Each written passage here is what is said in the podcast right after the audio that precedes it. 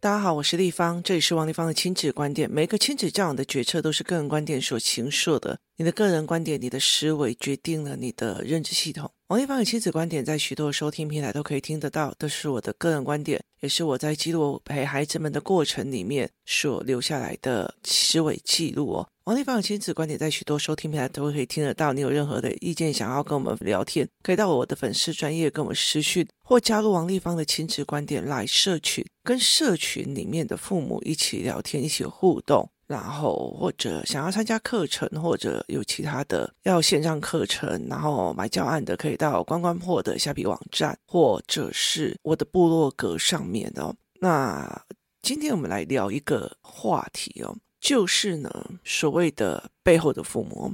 有一天呢，工作室哦，有一个孩子哦，这个孩子其实很有趣，他是美玲老师的语言班，应该是这样子讲，他是非常非常早期的我的平日班的孩子们哦。然后有一段时间，后来他妈妈就停了平日班，那后来平日班有一段时间就中断了嘛。那中断了之后呢，我们也就没有联络。就后来我竟然在美玲老师的语言班看到这个孩子，这个孩子已经小学二年级了。那他已经小学二年级，然后他就是跑来跑去，跳来跳去，然后别人讲话，就是老师讲话，好了没啦？快一点呐！啊，不要这样子讲，就是他希望老师就一直在聊，跟他聊这样。然后他有时候上课上一段，然后就起来。其实我们这阵子有常讲他的故事，就呃会攻击人，会打人这样。可是他其实是不是故意的？他并不是。有意的去做这一件事情哦，其实，在我的们的看法里面，可以看得出来，这个人就是因为他不知道怎么跟别人玩，所以每一件玩的方式都有点看起来像冲撞。可是这个孩子是算善良的，然后而且真的是古灵精怪。那这个妈妈其实一刚开始来的时候，整个人很紧绷哦。所以他导致的每一个人就觉得哦，妈妈妈怎么可以让小孩这样呢？然后可是其实我如果去注意他的对话，妈妈跟小孩对话，我觉得我很喜欢这样的对话模式。所以那个时候，其实嘉宾才会去跟他妈妈讲说，哦，王一芳最喜欢这种小孩。那后来其实后来我们才知道说，哎，原来这个小孩在全部的学校里面啊，或者是跟别人玩都被讨厌。然后所以其实后来他妈妈就只好再回来我这，从语言课开始哦。那后来例如说我们。就是语言课的小孩一起要约去上篮球课的时候，他那时候很心不甘情不愿哦，他觉得他觉得我不喜欢啊，你们为什么逼我？然后围棋也是哦，你不喜欢，我怎么逼我？可是这这个小孩在上围棋的时候真的好有趣哦，看起来他他完全没有专心，可是他的理解程度是最好，就是他跟我儿子一样，就是思考跑很快的小孩，这种思考跑很快的小孩哦。他其实没有办法乖乖的去照你的方法，怎么计算，怎么写字，怎么写干嘛？他们跑很快，然后他们思维也很快。如果站在一个君主的立场，我真的不喜欢这样的小孩，在一个所谓的教育体制跟官僚体制，因为他这样子的小孩，最好是在教育体制就可以把他杀掉了，他就变成一个就是就是工作者哦。所以其实我不希望他有上来。那可是这种小孩，他思考太强。然后逻辑很强，那基本上台湾的体制，或应该说很多地方的体制，几乎都在压迫这样子的孩子。所以有一阵时间，我其实会在想，我想要帮助这一群孩子，就是不同的教学方法、不同的教学模式哦。那这一点就让我觉得非常的有趣哦。那后来其实他就一直讲，他不喜欢，他不喜欢这个，不喜欢那个，不喜欢。结果呢，后来我就为了这件事情帮他开了一堂认知课，就是这件事情所有的选择都是依照喜不喜欢来决定的吗？有些人的选择是因为责任，有些人是因为使命，有些人是因为该做的，也有些人是负担不起后果哦。所以后来等到上课上完的时候，他上课就比较认真，而且有一次哦，在围棋课的时候，啊，那时候已经老师讲完课要对弈哦。然后他又跑过来，在我附近这样子，在我工作桌附近。然后我就跟他讲说：“哎，你不想学吗？你不想学哦，我们赶快给别人机会，让他进来上围棋课。”然后他马上叭叭叭叭叭又跑回去跟人家对弈了。因为就是有上过盘面思维，你就知道，嗯，围棋有多么的多盘面的思维，它是有很多的思维是非常重要的。然后后来我这样讲了以后，他基本上就整个的配合度啊，干嘛就很好。你要呃了解这件事情哦，就是这个妈妈跟这个老师，就是用一直觉得这个小孩就讲不听啊，这个小孩就讲不听啊，这个小孩就讲不听啊，然后就开始一直骂他，一直骂他。那呃，妈妈没有骂他，妈妈一直觉得很困扰哦。然后妈妈其实是一个嗯、独立，然后就是一个很热情的背包客哦，然后到处去做呃背包客的行为这样。那后来养了这个小孩，就一直觉得很困扰。那这阵子哦，其实因为妈妈发现了他的小孩在这个团体里面哦，状况有修正，然后呢，小孩很开心，妈妈就整个人很放松。然后他又比较能够了解小孩遇到什么样的问题，然后又有他的团体，大家也会跟这个小孩玩，所以这整件事情他就觉得很放松、很有趣，然后整个人就比较放松。要不然妈妈其实蛮压力蛮大的。但有趣的是，有一天哦，就我就去公园，然后那个时候就是我儿子在贩售一种球，那个球。是可以让小孩子，就是整个肩膀跟手，还有手腕的肌肉，可以一直拍啊，一直动啊，然后可以互动，就是让他的手其实是可以这样子动的哦。所以其实我那时候就是看着这个球，然后希望大家可以一起玩，所以我才会进来，然后让我的儿子他去卖，然后所以他在公园卖。那这个小孩就买了这一颗球，那那颗球上面有一条类似那种所谓的呃，就是弹簧线。所以你再把球弹出去，它会再弹回来。它就是有一个弹簧线可以收缩这一颗球，所以把它弹出去、弹回来、弹出去、弹回来哦。那在这整个过程里面，这种弹过去、弹回来、弹过去、弹回来，导致这一个小孩的手跟手腕都可以出力，而且他又可以玩。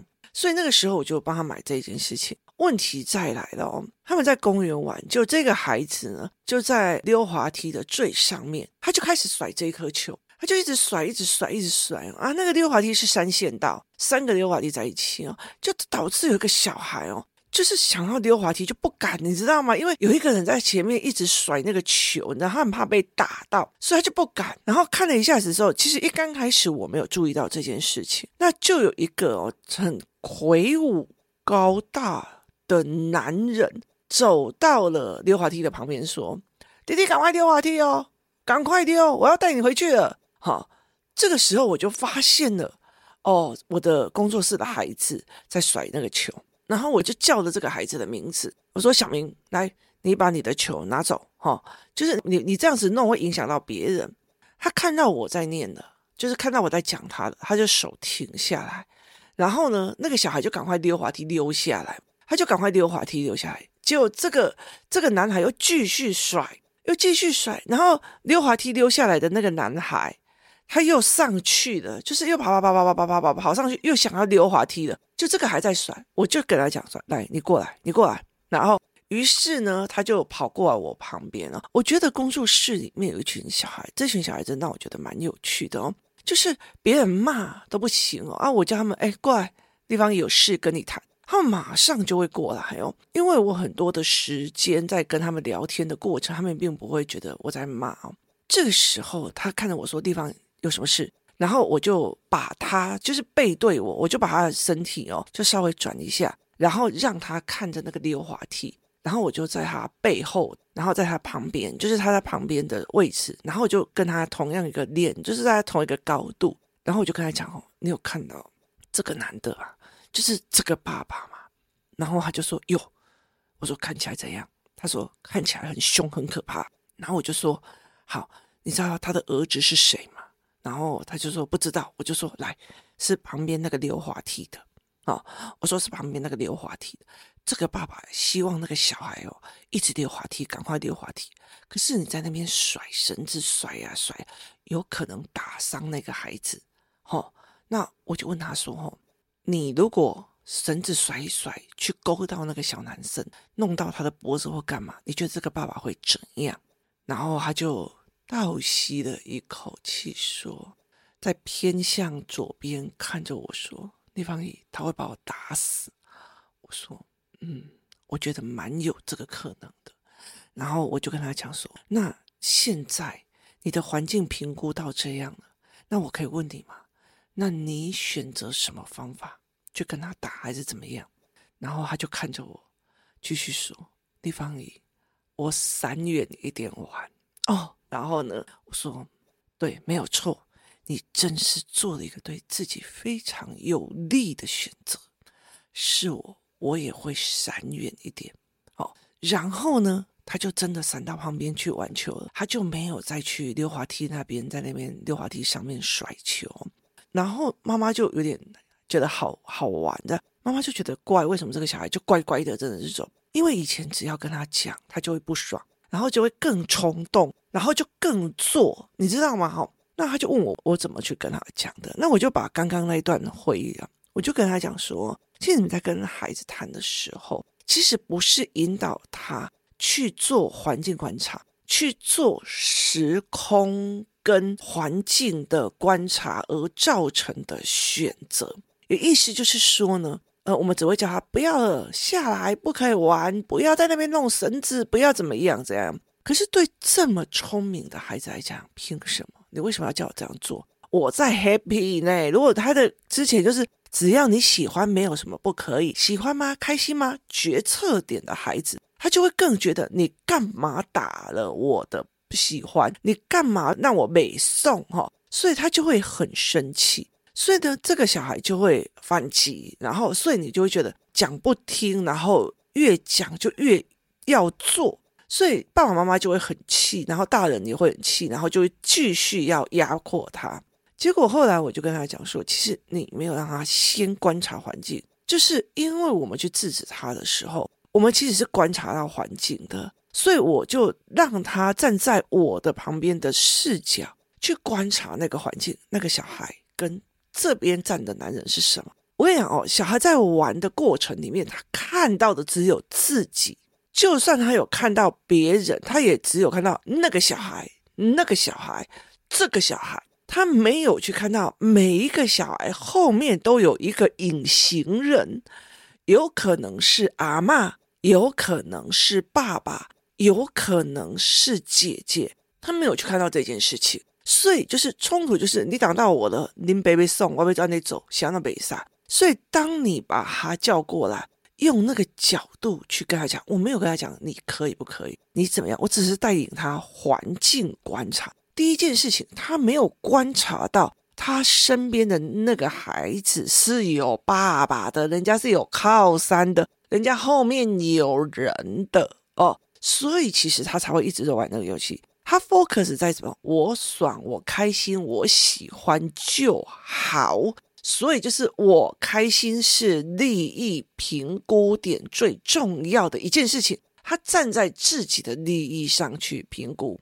第二件事情是，他在这整个过程里面，他看不到对方的状况，他也不看不到他行为后面的影响，所以我才会把他叫过来，然后带着他用我的眼睛去叫他评估。你看那个小孩，你刚刚一直甩，一直甩，他旁边是不是就不敢去溜滑梯了？那我就说，你看那个人是谁？是他爸爸。那个人那么高大，那么壮哦，那个真的是又高大又壮，气势又非常的很像老大。好、哦，所以呢，他就说，你知道吗？他是他的。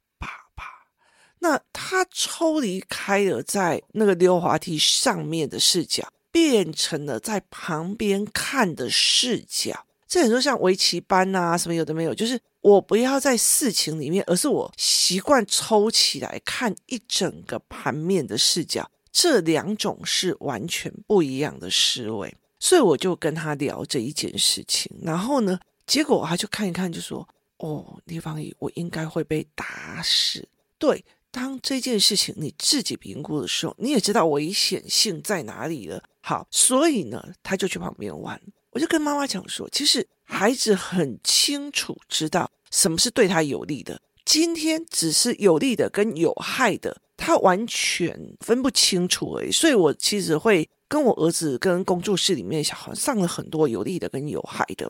为什么呢？因为很重要一件事情是，今天我要玩手机，然后我玩得正爽，你把我拿走。我从小被教大，开心吗？喜不喜欢？开心吗？喜不喜欢？所以对我来讲，一切的判断标准在于我开不开心，喜不喜欢。你把我手机从我手上拿走，我不喜欢，我不开心，我不爽了，我就跟你炸了。好，所以他认为喜不喜欢是对我有利的，而不是手机这件事情是对我有害的，是我的感觉是有利的。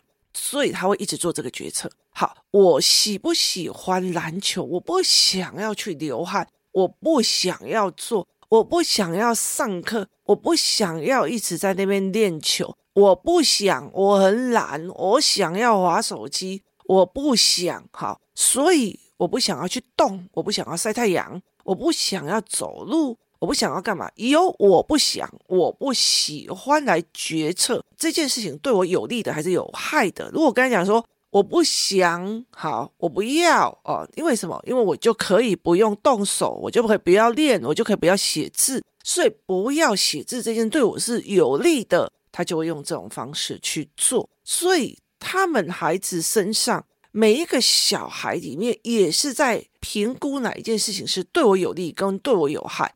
只是问题在于是他们看的面相，针对感情喜不喜欢，感觉喜不喜欢，会不会让我累？他其实都在往人性的最弱点走，懒得动，懒得做，懒得想，懒得要。所以在这整个过程里面，他就会用这样子的方式去做一个让自己更轻松的模式。可是爸爸妈妈不是这样子想，爸爸妈妈觉得手机会让你上瘾，会让你没有办法常思考，然后他会觉得说篮球对你有什么长期性的帮助，它可以让你帮很多很多的事情哦。所以小孩跟大人是针对有利的跟有害的去做各以为要有利的选择性。如果这一个小孩长大以后，他的有利的、有害的，有以我自己爽为止，你就会养出那种父母，你知道吗？就是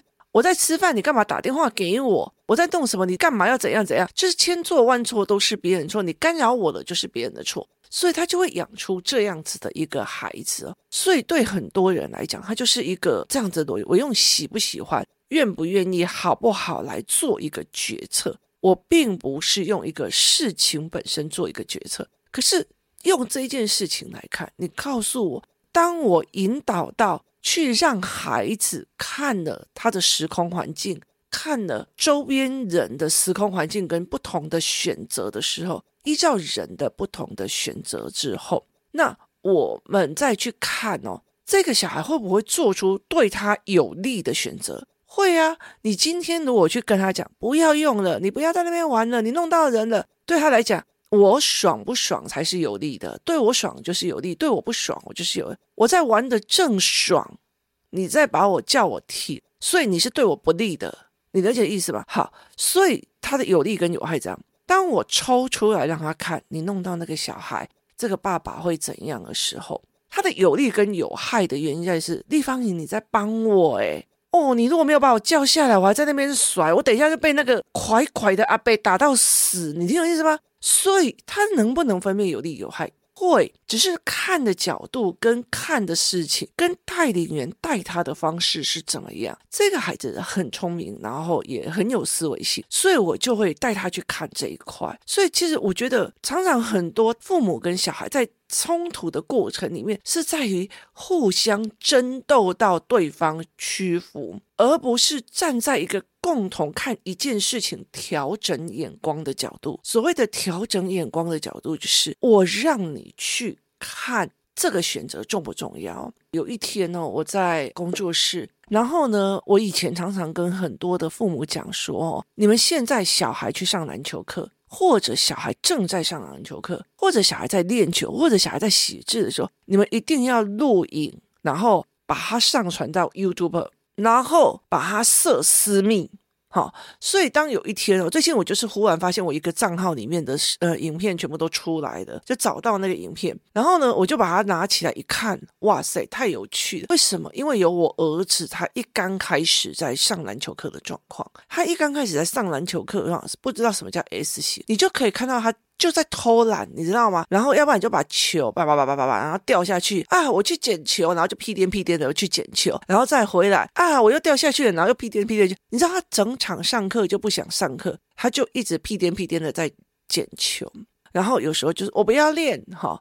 那个时候，其实像现在，我儿子十岁了，我再去看他四岁的时候在玩球的时候，我就问他说：“如果那个时候妈妈跟你讲你不喜欢了，我就让你放弃了，你现在会怎样？你现在会怎样？”他说：“妈妈，我现在一定会觉得很可惜，因为他很喜欢打篮球，所以他就觉得可惜。可是所有的一件事情在于是在那个当下，他才四岁，我怎么去教他看这个东西对你有利的还是有害的？所以，接着我呃，我觉得我很 lucky 的一件事情就是，呃，我身边有一群呃愿意一起一起成长的父母，所以我们一起去团篮球，然后一起这样子练上来。等我们练到现在这样子的状况的时候，他们很喜欢打篮，而且他们现在已经可以打全场或者是打半场，所以他们喜欢上了，甚至他们觉得他们在学校里面是算可以打球的那一群，然后会被约去打球的那一群。他再回去看，还好当初我妈妈有坚持让我一直练，一直练，一直练。还好当初我妈妈有坚持让我一直做，一直做，一直做。这才是我们很想要做的中心思维，就是我很想要带孩子去看的一个中心思维。为什么？因为这件事情对他们来讲就是很重要。它的重要性在于是，我知道了我妈妈当初这么坚持要我练，现在我喜欢了。所以很大的一件事情就是，这个时候你叫我的儿子说：“那我们不要上篮球课。”我不要，你怎么可以这样子？你根据我的前途呢？你了解的意思吗？可是有多少到五六年级，好热，我要回去打手游，好热，我要回去打手游。他有一群朋友，他有一群朋友一起打球，他有一群朋友一起骑脚踏车，他有一群朋友一起胡搞瞎搞，他有一群朋友一起讲思考。他有一群朋友，别这样做的小孩都在跟老师对干的时候，他们一群朋友在开研究为什么老师会这样要求，背后动机是什么。他有一群人可以一起这样子做，所以他们才可以一直一起往前。这从语言班、行为班、认知班这样一直上来的。所以这是一个很有趣的，小孩子在四岁的时候根本就不知道说，为什么你要叫我练球，这对我没有利呀。所以他觉得我感觉，我感觉没送，我感觉很累，我感觉我不要丢球，我感觉他决定的。可是慢慢的一样一样一样在调，调到最后的时候，他发现这件事情的坚持对我是有利的。所以我就就问他说：“你看你到现在字都写不好啊，没关系啊，可是我就是想练啊，写不好就写不好，我就是想练啊。好，为什么？因为这件事情对他是。”有利的孩子在有利的跟有害的这个过程里面，他如果可以判别是好的，他就不会嫌你啰嗦。为什么？因为如果我跟我的女儿讲说，哎，你要不要去读一下什么东西？他就啰嗦啊，为什么我要读那种东西哦？他其实是有利的跟有害的判别是完全跟你不一样。最近，呃，我就跟我儿子讲说，妈妈找到一个东西，然后我们一起来读。这时候我女儿就在旁边说，读什么？哪一本？我说你之前读过啦。他就说。哪一本？然后我就跟他讲，他说没有啊。然后我就说啊，那那你就不要读，因为他有自己的进度嘛，他在读另外一本书。结果呢，我在跟我儿子读的时候，对读的时候，我女儿在旁边也读起来了。那我就说你为什么要这样？他就跟我讲说，因为我想要跟你们讨论，因为我想要学，因为。